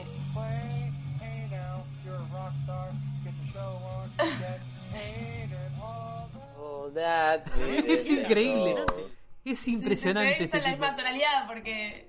No había unos en los que. mm, Tipo, adaptaba la melodía también, o sea, usaba la letra, pero adaptaba la Tiene todo. melodía. Tiene uno. Tiene uno muy particular que es que es eh, canta el tema de, de Shrek, me encanta decir el tema de Shrek a All Star. Eh, a- el Sí, All Star de Smash de Mouth. Sí. sobre la pista de Smash Mouth pero con un con el beat, con el tempo cambiado como como se, cómo se no, me- no me sale cómo se llama porque soy pésimo músico yo. Eh, como que le saca un beat y entonces es como una versión medio, medio Un tono más arriba, un semitono más abajo. No, no, no, no, no, porque es, Progresivo. es- es del beat, como, como que lo cambia, entonces queda como con un ritmo sincopado y el chabón la mete igual y queda como una cosa medio yacera y es increíble, boludo. Es tipo, es una persona que está en otro nivel. Yo a esta gente le digo los superhumanos. Es un Para mí hay éxito. un nivel de evolución. visto, sí, hemos visto uno que realmente me acuerdo que era como muy desafiante, porque el tipo metía la letra arriba de una melodía que era otro tema. O sea, si vos te sabés los dos temas, es muy difícil no confundirse. Es un talento, es un talento. No, después se puso a tocar Es la un batería. talento. ¿No? Después se puso a tocar Sí, la después batería. empezó a hacer la, empezó a hacer la batería y eh, y nota. también tiene otra tiene otra otra versión que es tipo que es cantar la canción normal pero hace alguna variación. Tipo hay uno en el que dice eh, cada vez que cada vez que can- dice la palabra de eh, THE se agrega tipo un clip en la barba y es como que tiene unas versiones medio raras. No sé cuál. de no- me interesa mucho de saber de dónde viene su obsesión por por no sé por este tema. Como Bueno, que- que- es, ¿qué es le pasó? Un, es un es, es para un capítulo de Behind the Videos, ¿no? De que la columna que nos chabón- debemos. El chabón debe Sí. ser medio, debe ser medio un freak así, o sea, se nota que sabe de música y, o sea, se, se entiende lo de la batería y yo calculo que el chabón debe ser tipo un freak de, de, no sé si oído absoluto, pero una cosa así, entonces debe tener muy presente el tiempo de la canción y cómo, y cómo hacerla entrar y la debe haber elegido porque quizás la escuchó y dijo como, che, boludo, esta canción entra, eh, donde la metas, en todos lados, claro. Sí, sí, sí, sí. Yo creo lo mismo. Yo creo lo mismo. Bueno, pasemos entonces a eh, la segunda elección de el The Best of de los videos de Itier Hermoso en YouTube. Eh, ¿Qué tenemos, Fabito? Tengo a eh, AMLO invita a Shrek a Barbacoa. Vamos, vamos. Bien. El día, el día que hicimos una especial de Shrek donde vimos cosas muy traumáticas, muy traumáticas, eh, gente muy marginal con trajes muy marginales de Shrek, un Shrek mexicano, pero nos quedamos con este video por lo particular y peculiar de su, de su forma. Eh, Y- Adelante con el video, por favor. Tengo, después de esto, vendo, tengo una chapa que Ah. lo comentamos en su momento y que todo el mundo era desconocido y que está vinculado a una persona que es muy amiga de Iti el Hermoso, que es Luis Ventura. ¡Epa! Guarda ahí. ¿Cuál es el video? Eh, El video de- ¿Cómo que le- te- lo, lo comentabas en el episodio de todo? Luis Ventura bailando como Shrek en el. Ah, sí. Bueno, Se asustó. Asustó y lo que pasa es que Luis Ventura es peligroso. Luis Ventura no- con Luis Ventura no se jode. Pesado. Eh, Es che, no pesado. Está- pasa, pasa que yo tengo un video mío con Luis Ventura que un día lo voy a buscar y lo voy a arrastrar y lo voy a poner. Pero es muy humillante, después, se lo, después lo busco. Vamos que va, vamos que va el, el Estamos video en entonces. Tulancingo, eh, desayunando esta rica barbacoa.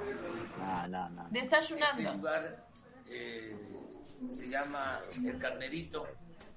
Es eh, una barbacoa exquisita de lo mejor. De- Para quienes no están teniendo la posibilidad de, de ver este video, lo pueden buscar Escribilo, como Marian, escribilo. lo pueden buscar como Shrek y con esta, AMLO.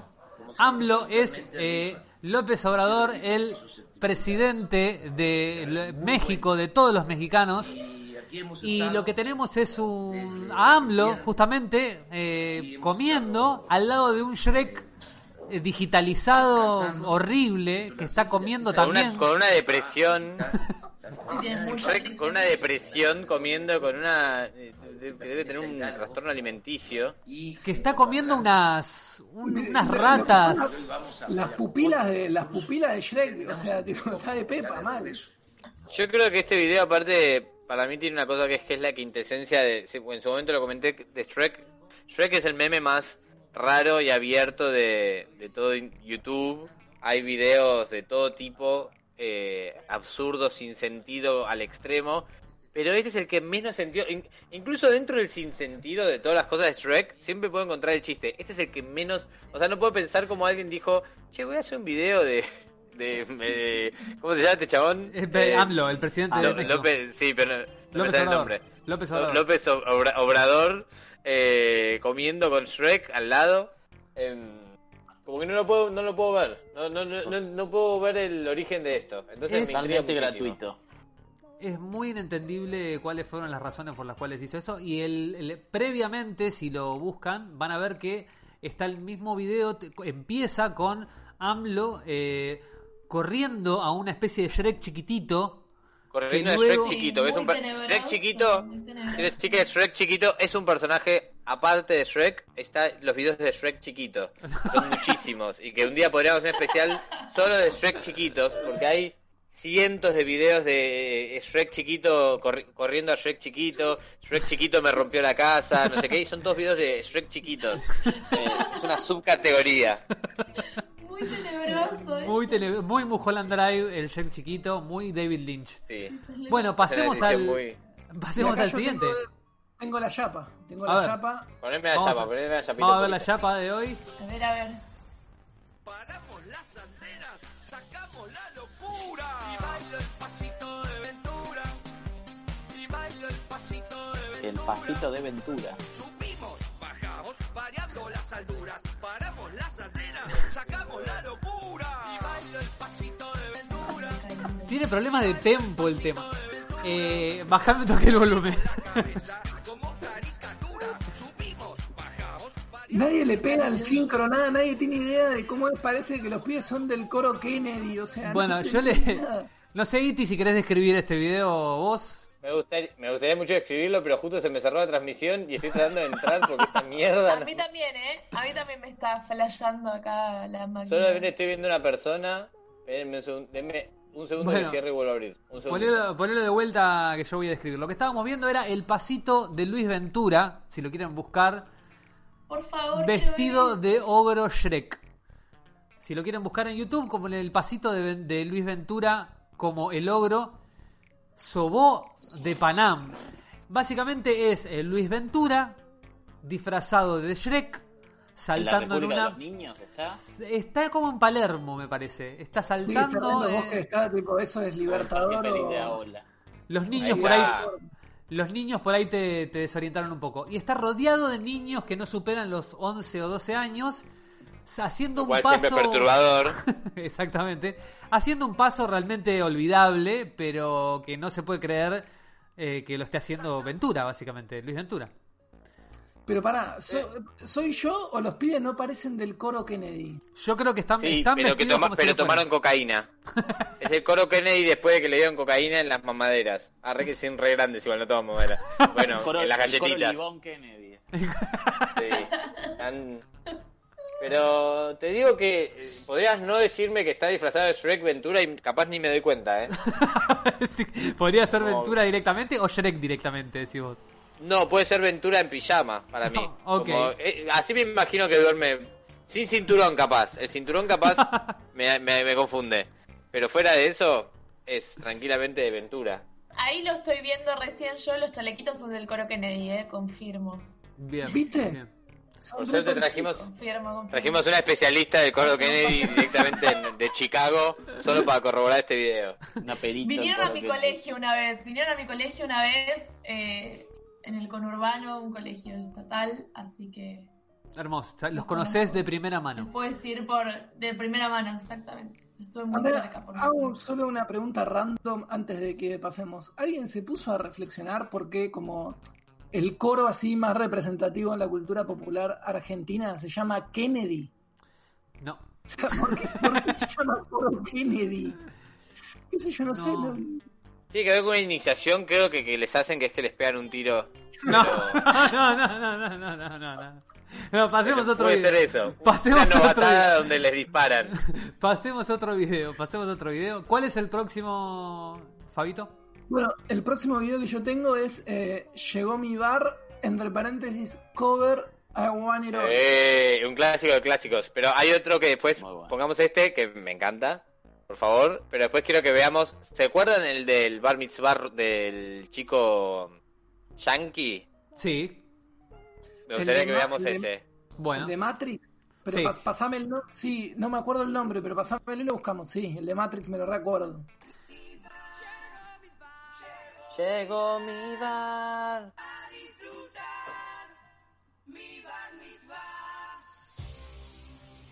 Madre de Dios. Este video es tan épico, boludo. Te juro, me dan unas ganas de salir a romper todo. Es increíble, es increíble. es Ahora increíble. se puede salir. Ahora que se puede salir y a romper todo escuchando este tema. Momento. Sufrimiento. Ahora medio, medio, medio cowboy. El sufrimiento. Sí. En el estudio siempre fue un vago. Siempre fui un vago.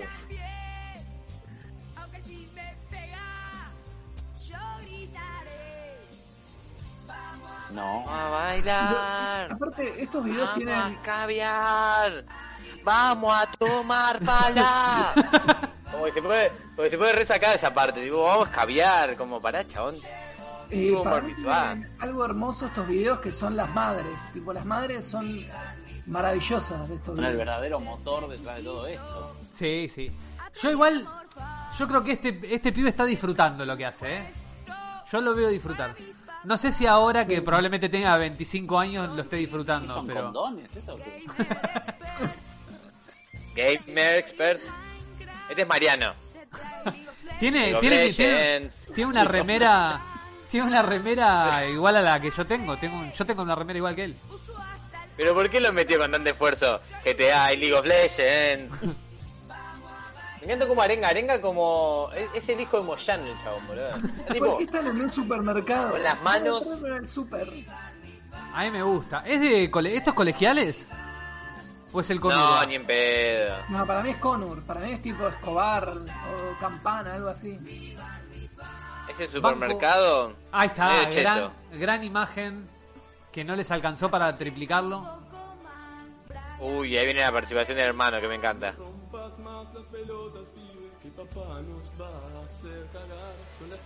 ¿Por qué está editando el video? ¿Por qué está editando videos, el hermano? Está editando este video. Es meta. Me quema la cabeza. Las voces son épicas, boludo. ¿Y el solo? Dale la le- concha de tu madre, ocho meses encerrado a romper todo. ¿Por qué le está lavando la cabeza al pibe? Tiene 20 años, o sea... Porque literalmente le está lavando la cabeza. Porque, eh, ¿cómo se nota que sos goy, boludo? Cuando vos vas a, estás en tu, eh, se viene tu mitzvah, no te importa nada, ¿entendés? Te lavas la cabeza en la cocina. Chau, estoy Yo re igual loco. banco, banco mucho porque el presupuesto indica pueblo. El presupuesto de este video indica pueblo. Y a mí eso me gusta. Sí, clase media que ya no existe más. Es- Igual Sí, estos sí. videos todos cuestan 30 palos para arriba mínimo. Nadie te hace un video por menos plata que eso y este video se lo hizo la productora que hace todos los videos. de ah, sí, es de la productora de todos los videos. Es una de las productoras de los videos. sí. Bueno, yo realmente para mí este es un gran, gran video. Ahí, ahí que- puse, puse en el chat, para puse en el chat el que quería que viéramos, si se puede. Sí, sí, sí, Sí, claro. Ahí la producción. Para quienes nos están escuchando y no tienen la versión audiovisual, eh, llegó mi bar. I Want It All cover. Es el video que acabamos de ver. Un gran, Ese es un clásico del gran clásico, video. Es un clásico. Que deberían pasar en los colegios. Ni hablar. Ya. Es, es este. Debería ser materia obligatoria. Ahora que abren las clases de vuelta, este video debería estar en la primera clase presencial. Bueno, y ahora vamos por el que. El más raro. escribió el señor eh, Iti el Hermoso, ¿no? Que se llama, si lo quieren buscar, se llama Video Invitation for Bar Mitzvah by eh, AGS Studio. Describímelo, Iti, mientras tanto, para la gente que no tiene la posibilidad de ver esta transmisión. Animación, ¿eh? Este video es, eh, para mí, muy ejemplificador de qué pasa cuando tenés un hijo con una bolsa de cocaína. Bájale un poco el Y ese hijo, y ese hijo lo criás eh, enfrente de una televisión con películas de acción y, y tipo videos de, de Putin caminando y, y y andando a caballo. Para mí ese es el resultado. Ese chico que dijo, yo voy a festejar mi bar mitzvah. ¿Cómo, cómo- y cómo crees que sea la- el video, Jo- Jorgito? Isaac. Y me gustaría que sean tipo unos misiles, yo de golpe de nada disparo, camino sobre unos tanques. Bueno, pero ¿te parece que la parte religiosa no tiene mucho que ver? Sí, bueno, después manejo una Ferrari en un momento. Como que... 007, tipo, nada que ver. Mira, Y el sonido. ¿Están todos escuchando el sonido? ¿Puedo, puedo, por favor poner el sonido? lo más Está, está el sonido, está el sonido, está el El sonido, está sonido el es palo. perturbador, es perturbador mal. El sonido es tipo una... Es como un track que te ponen en Guantánamo durante, durante seis días cuando quieren sacarte información. Es realmente Tiene toda la horrible. textura de tiene toda la textura de un video de, de lavado de cerebro. Es como que es como una fantasía horrible de un niño. Tipo, Madre es traficante. de muerte. Boludo, armas de verdad, tanques. tiempo. Esto es como Sí. vivir adentro del cerebro de este chico. Es así todo el día. Es como una pesadilla suya. Este, este pibe mata gatos, para mí. Tipo, es el Sí, tipo que tipo- mata a los gatos. Eh, con, Como el suerte, espero montón, que pare ahí. No, después. Este pibe después mata. no, no, no a la gente en su colegio, mata a, a un país entero porque se vuelve político de Estados Unidos. Este es Trump de chico. Te pido por favor bajame el track porque me está quemando la gorra, pero, pero aparte es, es insoportable el, el- No, no, la, La fusión mezcla de de texturas sonidos. sonoras. Sí, sí, sí, La sí. fusión de texturas sonoras es eh, psi- psicopática directamente. ¿Por qué tiene una copa? En un momento toma escabia. Se supone que quién tiene 13 pelea? años. Se supone que tiene 13 años tomando un martini cualquiera. Es, es una gran pregunta la que acaban de hacer. ¿Contra quién pelea? Realmente. O sea, ¿quién es el enemigo de este niño? Está vendiendo. Tipo, No, es el ratón Pérez. Al ratón Pérez le está tirando granadas y bazucazos. Muy perturbador, muy perturbador este video. Pero Qué bueno, este qué- es Qué espanto, la verdad que sí, es un espanto.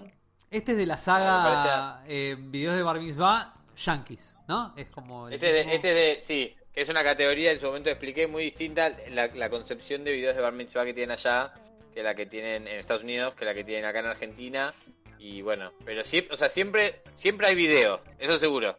Siempre está el audiovisual atravesando tangencialmente la, la- lo religioso, pero bueno, allá toman cocaína. Bueno, y pasamos. Bueno, ¿nos queda ¿Qué más tenemos? Y tenemos el, el último que se llama eh, Un viaje largo de La Baña Films. Uh, el, el especial de cortos. Pero, por, por Eh. supuesto, vamos a ver unos pequeños fragmentos, ¿no? Solamente Eh, vamos al final. Eh, pará, eh, ¿cuál es este? ¿Un viaje largo? Corto uruguayo. El de los cortos uruguayos es. El capítulo de los cortos uruguayos, un viaje largo, acá lo tengo. Uy, un viaje largo, sí. Estaba recordando cuál era. Es durísimo este. Poné algún diálogo. Poner un diálogo. Vamos a poner el Digan momento que- en el cual increpan la casa de uno de los personajes en un asentamiento, en un barrio popular, que entendemos que debe ser en Montevideo. ¿En qué minuto aparece esa Uno- escena? minuto 33.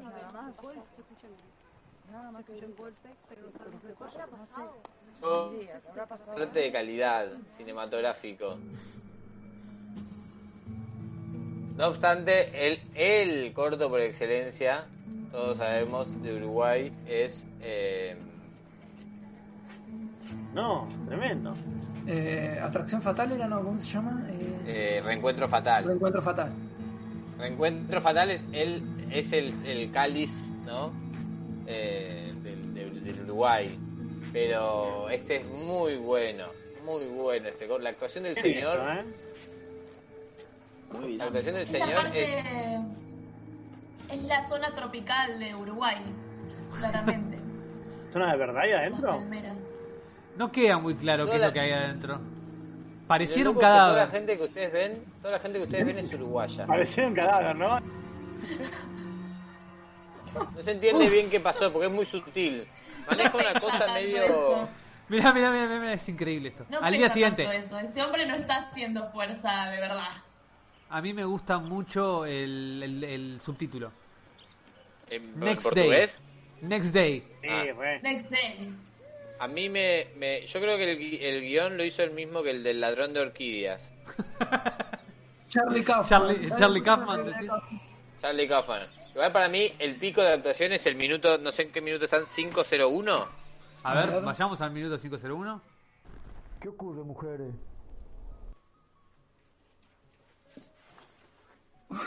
¿Qué ocurre, mujer? No se ve nada.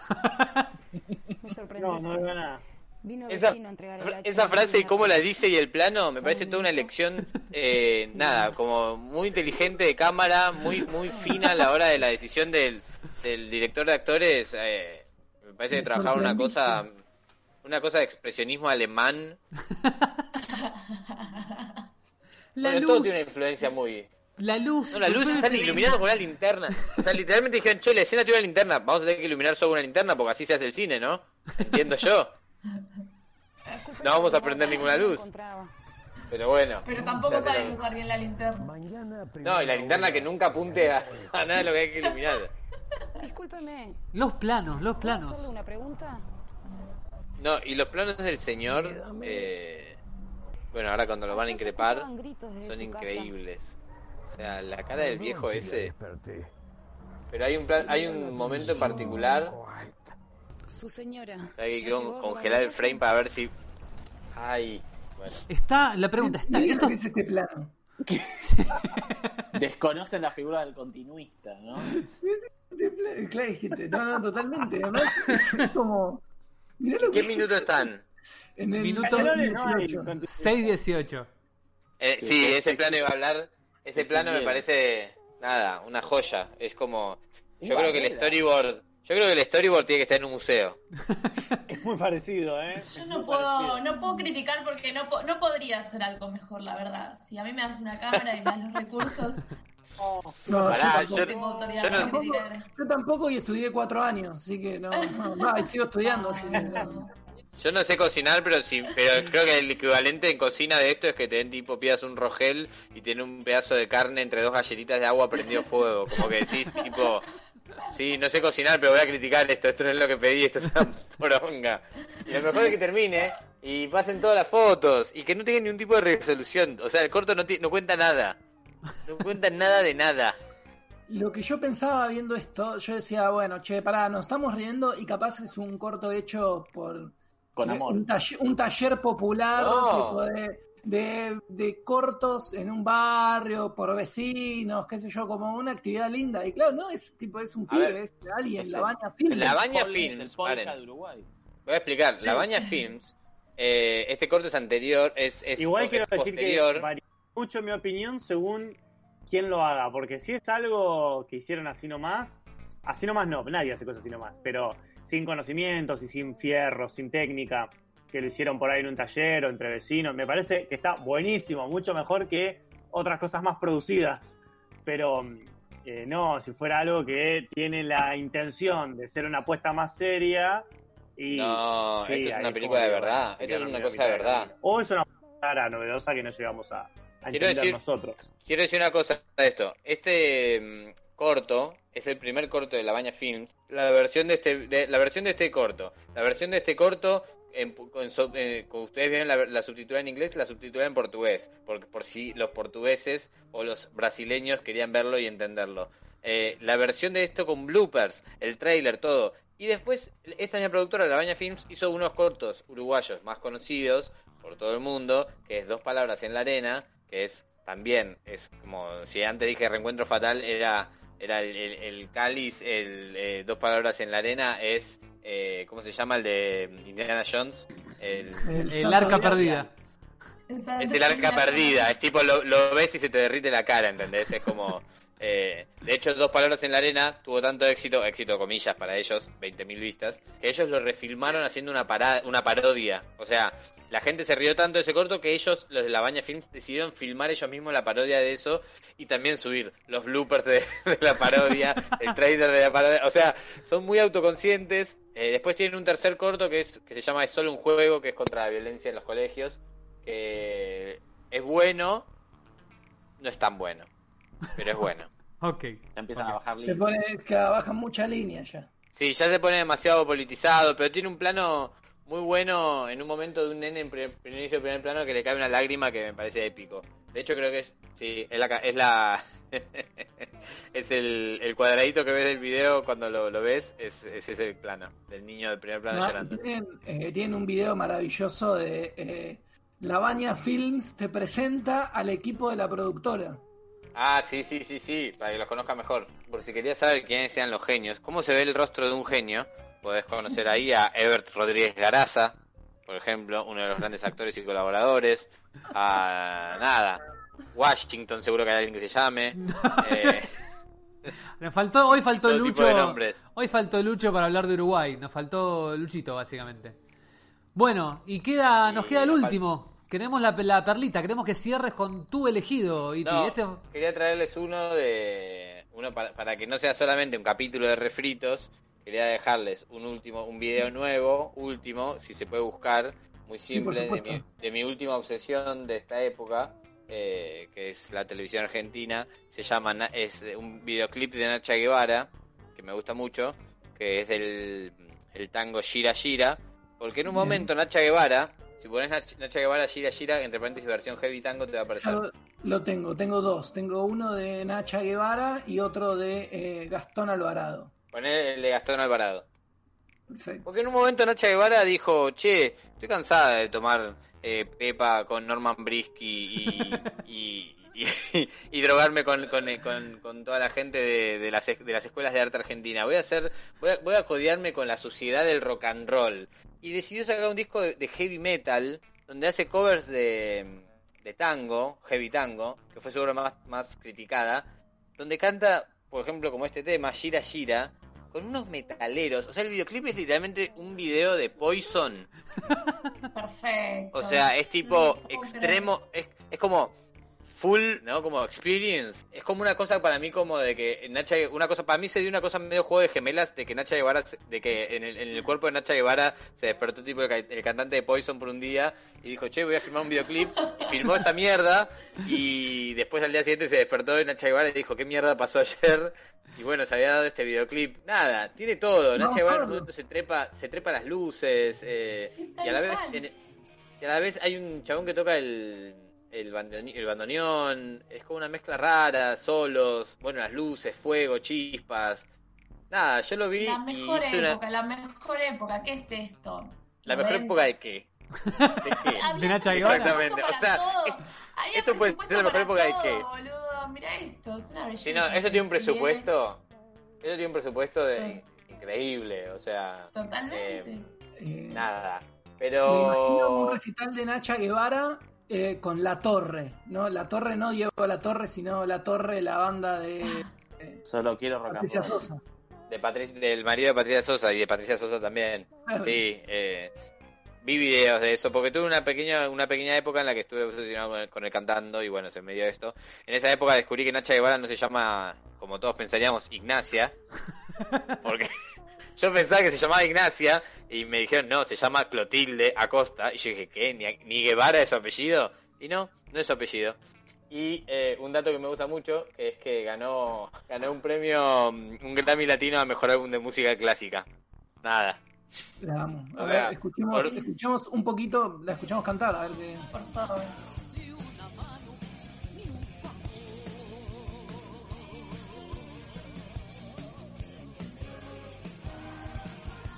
Como que nunca termina de cuajar bien. Nada. Excelente. Es como el atacazo este que, que le dio a Valeria Lynch también ahora hace poquito y sacó un disco super rockero. Sí, pero esta es Nacha Guevara, es como que no tiene nada que ver con el heavy metal de los 80. Pero O sea, Valeria Lynch tampoco. Sí, Valeria Que yo sepa. Valeria Lynch eh, tiene algo, tiene algo más. Eh, tiene, yo les mostré ese video de Enrique Iglesias con Valeria Lynch una vez, ¿no?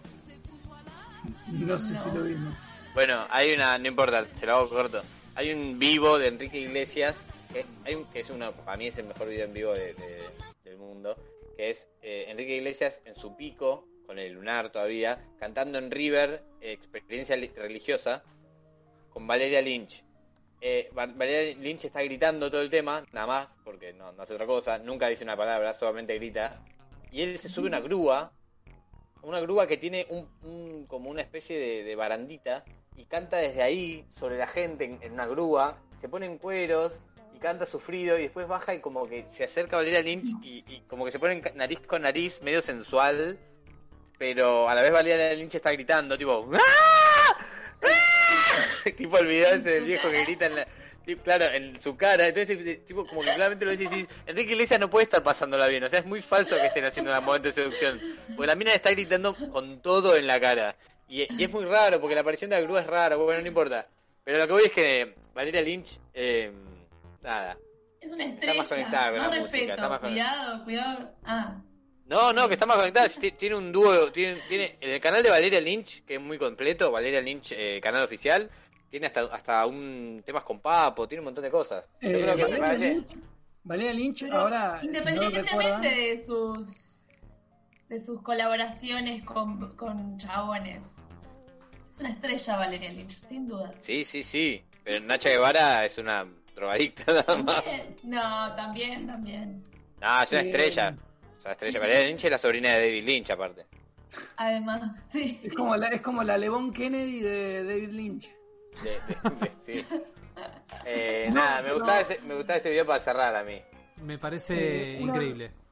Una cosa con relación a Valeria Lynch. eh, Valeria Lynch tiene el romance menos pensado con eh, Mariano Martínez, eh, guitarrista eh, histórico de Yeah, Ataque sí. 77, ahora devenido en cantante desde que se fue Ciro Pertusi. Sí, es cierto. Es cierto. Tiene, y tiene temas con él, tiene un montón de cosas. Y en algún momento había flasheado cambiarse el nombre, ¿no? Valeria Lynch.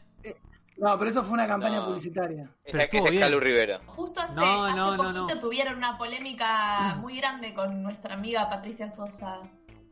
Y yo ¿Valeria soy Lynch? Team Valeria Lynch. Ah, Sí. que, Valeria que Valeria Lynch se quería cambiar el nombre a Valeria eh, Lynch. Ahí está. Lynch, Valeria Lynch. Lynch. ahí está. Pero Valeria Grinch podría haber sido. A mí me hubiera gustado más. Valeria Lynch. Bueno, Así que nada, bueno, yo, yo quería, cort- quería cortar con el capítulo de refritos para dejarles una cosa que, que yo sé que pocas personas conocían, que es el costado heavy metal de, de Nacha Guevara y me parecía una cosa eh, adorable de ver. Muy bueno, muy bueno y gran, gran compiladito. Así que, bueno, quienes tuvieron la posibilidad de vernos en vivo, espero lo hayan disfrutado. Y quienes no tienen un The Best of para hacer una repasadita y buscar y no se tienen que escuchar todas las demás columnas, aunque tienen que escuchar todas las demás columnas porque deben, porque si están acá es porque les gusta esto y van a escuchar todos los episodios que están para atrás. Bueno, esto era una especie de... estoy este, estudiando hipnosis. Qué mejor forma además de revivir Con tu todos Sam. estos hermosos meses que pasaron. Claramente, qué mejor forma de, de- de recordar que en algún momento tuvimos que estar encerrados. Así que con esto me parece que podemos ir cerrando este hermosísimo podcast del día de la fecha. Esta vez esperemos con menos problemas técnicos que el último. Como les decimos siempre, síganos en redes sociales, síganos en arroba neogamerstv en Instagram. Denle subscribe a este canal, denle follow al canal de Twitch. Este canal es Neogamers TV en YouTube. Y cuídense, este podcast va a salir grabado probablemente en Evox y en Spotify. Tienen para escuchar todos los episodios anteriores en Evox y Spotify. Y de ahora en más van a tenerlos, van a tenernos todos los viernes a las 22 para vernos y escucharnos en vivo. Así que cuídense mucho. Más allá de que hayan levantado la cuarentena, no dejen de lavarse las manos, no se junten demasiados en eh, un lugar cerrado. Les pido Por favor, higienícense, sigan las recomendaciones del Ministerio de Salud y nos vemos la próxima. Hasta el viernes que viene. Adiós. Chao, amigues.